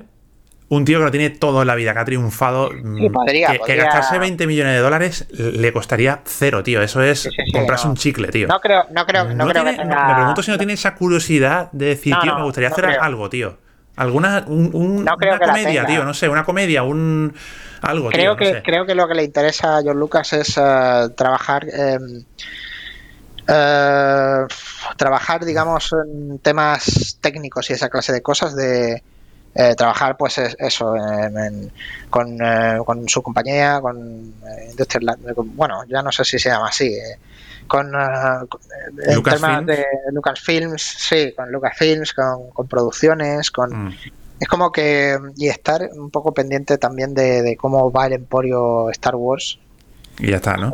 Sí, es que yo creo que ya, ya se ha consumido tanto. Es un poco. Dorian Gray ya, ¿sabes? Es un poco Dorian Gray. Probablemente, probablemente. Probablemente. Es que no podemos imaginar lo que pasa Ya, por esa ya, ya, hay que estar en su pellejo también. de George Lucas. Lucas, eso no podemos imaginarlo. O sea, tiene que ser eh, lo mismo que Mark Zuckerberg y toda esta gente. Sí. Es que son cosas que, que, que te embeben tanto y te, te, te- Sí, totalmente, te totalmente. cambian la vida de una manera tan radical que es que tiene Mm. que ser imposible. No, no me lo imagino cómo debe ser. Claro. Ya, ya lo de que, eh, Coppola, Coppola realmente le ha pasado un poco parecido, pero con una especie de mm, nostalgia de, de lo que pudo haber llegado a ser si hubiese hecho determinados proyectos titánicos que, que tenía como por ahí Y que no pudo levantar, entre otros eh, uno que, que ya dijo que sí lo iba a hacer, pero yo creo que eso no se va a hacer en la puta vida, que es el de mm, Metrop, me- no me acuerdo cómo se Ah, llama. sí, pero ese, ese proyecto Es eh, proyecto era como súper super masivo y enorme. masivo, sí, pero lo tiene todavía como pendiente, ¿no? Que lo Lo quiere. tiene como pendiente, y sí, claro, claro que lo tiene como pendiente, pero mm, es tan, es tan disparate ese proyecto que yo, yo no sé ya si, si ni se va a hacer. O sea, ese proyecto es como quimera, ¿sabes? Sí. A ver, Megalópolis se llama el proyecto. Megalópolis. Es que el nombre Se llama- ya de por sí. Dice que en abril de el nombre es 2019. como La, aquí- la zapatiesta. La zapatiesta, ala, venga. En abril de 2019, Coppola anunció sus planes de dirigir Megalópolis, que había estado desarrollando años antes. Es que vaya, vaya nombre, mío. Megalópolis, tío. Megalópolis. Megalo- Bueno, mega- una, eh, una megalópolis es una ciudad muy grande. Y, bueno, en, en teoría, Sí, la trama tiene que ver con, con, Con ciudades arquitectura, arquitectura y una ciudad tope. Es como un proyecto muy sí, grande, dice, no sé muy he had planned to direct, to direct this movie, a story about the aftermath, sobre lo- las... em, Sí, hay una, una ah, las catástrofe. eh, ah, sí, eh, y las, tienen que y tiene y, y tienen que volver a o sea, volver a construir después de la catástrofe Las secuelas, y- las secuelas. las secuelas de la No me catástrofe. salía la secuela de la, reconstru- de la reconstrucción de la ciudad Exacto. de Nueva York después Ah, de la de desastre. York, pues, eso. Pero, por lo visto, el proyecto fue suspendido después del 11 de septiembre. De los ataques del 11 de septiembre. Y entonces, bueno, pues tío, cambia la ciudad, tío, yo qué sé. Ponlo No, pero es en- que, es que es lo que te digo, que Coppola tiene una especie de nostalgia del, nostalgia no vivida de lo que pudo haber llegado a ser si American Zoetrope hubiese sido hubiese petado Sí, masivamente hubiese petado y hubiese masivamente. sido como una especie de, de Cecil B. DeMille Mm. 2, ¿sabes? Pero con, con, eh, pero más grande todavía y más. Es que Coppola, Coppola sí que tiene muchísimas ambi- unas ambiciones gigantescas, siempre las tuvo. Absolutamente. Y eh, de hecho toda la saga, toda la saga de la familia Coppola es un poco de esa manera. Mm. Y, eh, Sí, sí, sí, sí. Claro, es- no es lo mismo como con como con Brian De Palma o, o con este tío, con John Lucas, que son más. Sí. Yo creo que se les abruma esa clase de. de Pero fíjate, tío, megalomanía. Con esa edad, y madre mía. Francis Ford Coppola, eh, ya cerrando ya el New Hollywood, eh, tiene 82 años. Ojo, ¿eh? Sí, están ya. huelen a pino ya. Bueno, totalmente, totalmente. Per- perdón por la expresión. Perdón por la expresión. Pues Ale- Ale- Alexander eh, New Hollywood, eh, Brian De Palma. eh, ups, se ha cortado aquí el, el directo. No, pero no. Pero los fotogramas perdidos, perdidos en OBS va perfecto. Ah, vamos Sí, cerrando ya este directazo, ¿no? ¿Qué pasa? Sí, hemos estado hablando mucho rato, sí. Hemos estado hablando mucho rato Mucho rato. y hemos estado una hora y 29 minutos ya. Más que de costumbre. sí. Pues eh, ahora me toca a mí elegir libro, ¿no? Sí, Para la próxima. Sí, pues eh, a ver, estaba aquí buscando un momentito que quiero saber exactamente. A ver, quiero saber cómo se llama exactamente el libro porque Ojalá, no ojalá te, descue- te descuelgues ahora con un, un- un libro de, yo que sé, de Maxim Huerta, ¿sabes? no recordaba, no recordaba el nombre, no recordaba exactamente cómo era el nombre del libro, ¿vale? Pero, eh, a ver, primero de todo, para situarnos, como hemos dicho, el quinto viernes, si hay en el mes, hablamos de libros de cine. Y el próximo viernes, que sea quinto mes, será en julio.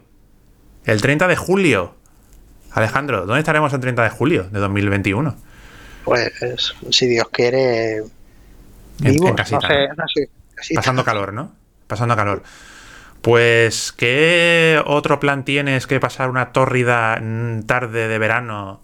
Que Tórrida, una tórrida, tórrida, calentita tarde de verano.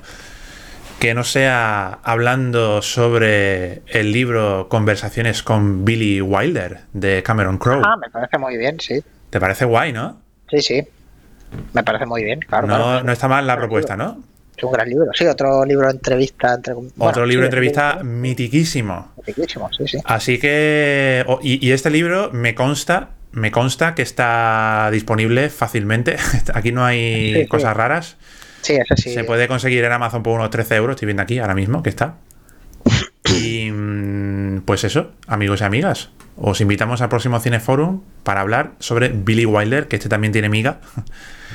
Y el libro de Cameron Crowe de conversaciones con Billy Wilder. Cameron Así Crowe, que- es otro, otro pavo que está también en el limbo. Otro pavo. Este tío sigue, sigue vivo, Cameron Crowe. Hombre, claro que sigue vivo, joder, no tiene, no tiene Ah, tiene 84 60 años. Hostia, tío, 63 Ese años. tío es joven. Sí, sí. Ese tío es Es verdad, el de el claro, claro. Este No sé por qué, pero lo, lo- lo imaginaba mucho más mayor, tío. No sé por qué. No sé. No sé, era, era un director muy joven en los 90, ¿no? Mm. Jerry, es el que hizo Jerry Maguire. Casi, casi famoso, Vanilla Sky. Bueno, pues Cameron Crowe. Mm, 30 de julio de 2021. Semana que viene, por cierto, Alejandro, tenemos otra cita. Tú y yo. Tú y yo. Hombre, Tú y yo. Hablando Hombre. de otro. Es la- otro pe- es la- otro es la pedazo de película, ¿eh? ¿es la semana que viene o es la siguiente? Porque no vayamos a liarla otra vez. A ver, a ver, a ver. a se ver. supone que es las- el segundo el segundo viernes de cada mes. No, primer, primer viernes, Cineforum. Yo tengo aquí puesto en la descripción de Ajá. Twitch que puse hace como 5 años. Vale. Primer viernes, Cineforum. Segundo viernes, noticias y QA. Ah, vale. Bueno, Tercer vale, sí, sí. eh, viernes, Cineforum. Cuarto viernes, aquí tenía yo puesto, trabaja conmigo, pero lo estamos haciendo un poco random. Y quinto viernes, sí tiene el mes, Club de Lectura Cinéfila. Así Bueno, que, no, sí, sí, próximo sí. viernes- Y cuanto antes hablemos de cabeza borradora, sí, mejor. mejor. Más- La cagada más que hicimos más este mes fue que el, el primer viernes fue cuando hablamos, si mal no recuerdo, o fue en marzo, de lo de Martin Scorsese. Mm, ¿No? ya, ¿Puede ser? O fue en como- marzo, creo, no sé, no Sí, recuerdo. nos desniveló la cosa. Y Nos tal. desniveló la cosa, sí. Así que nada, amigos y Cabeza amigas, os emplazamos al próximo viernes aquí en además, Twitch. me, además me estoy dejando el pelo a lo cabeza borradora un poco. Cabeza borradora, efectivamente, tío. Tienes que peinarte, tienes que venir ataviado como cabeza borradora, ¿vale? Y así. Sí, pelo, cabeza puedo, borradora. puedo irme Perfecto. dejando un poco más, más o menos, sí. A lo cabeza Perfecto, maravilloso, maravilloso. Gracias. Pues nada, nos vemos la semana que viene, próximo viernes, hablando sobre esta maravilla de David Lynch llamada Cabeza Borradoras. Cabeza borradora, en singular. Así que eh, coloco el cursor en el botón de detener transmisión y Alejandro Granja, si quieres añadir algo más, nos despedimos. Nada, que veáis pelis de Brian de Palma, que... Eso, que os cu- siempre. que os cuesta, que os cuesta. Siempre, por supuesto. Y, eh, ah, por cierto, a la gente que nos escucha por podcast, muchísimas gracias. Y este vídeo, por supuesto, este directo será subido también a podcast, será subido al canal secundario de YouTube, estará en todas partes. Y nada más, amigos y amigas, nos vemos la semana que viene, aquí en Twitch. Hasta luego, adiós. Claro, cuidarse todos. Cuidarse todos y todas. Adiós.